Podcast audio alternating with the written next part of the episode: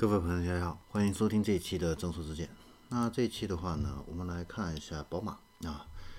呃，最近发布的这样的一个 iDrive 八点零啊。那 iDrive 八点零的话呢，是它的最新的一个车机系统啊，因为我们都知道，汽车未来以后最重要的。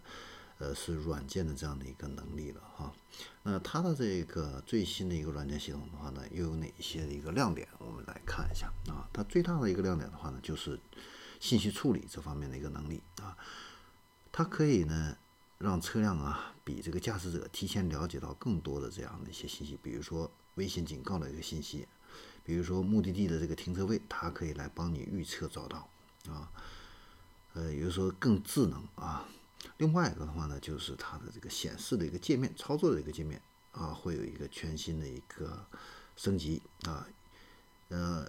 仍然是经典的卡片式的这样的一个菜单，但是呢，它的这个每一个卡片的那个内容啊，全部都是实时动态显示的哈。那不管是美观程度还是清晰易读这个方面的话呢，都会有一个质的一个提升啊。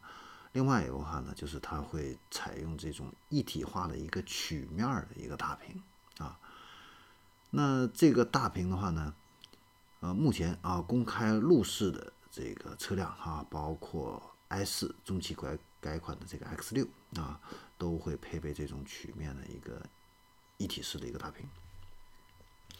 呃，另外一个话呢，就是它的这个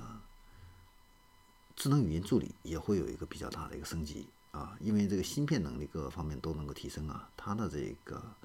智能语音助理的话呢，可以和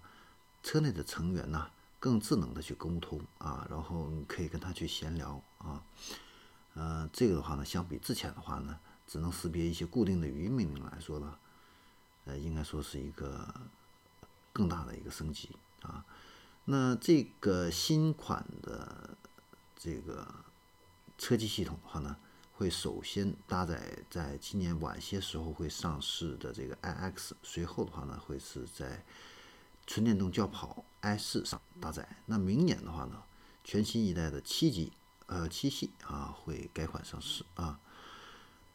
另外一个呢，中期啊还有一个改款的三系啊，也会陆续的来打造这个 iDrive 八啊这样的一个车机系统。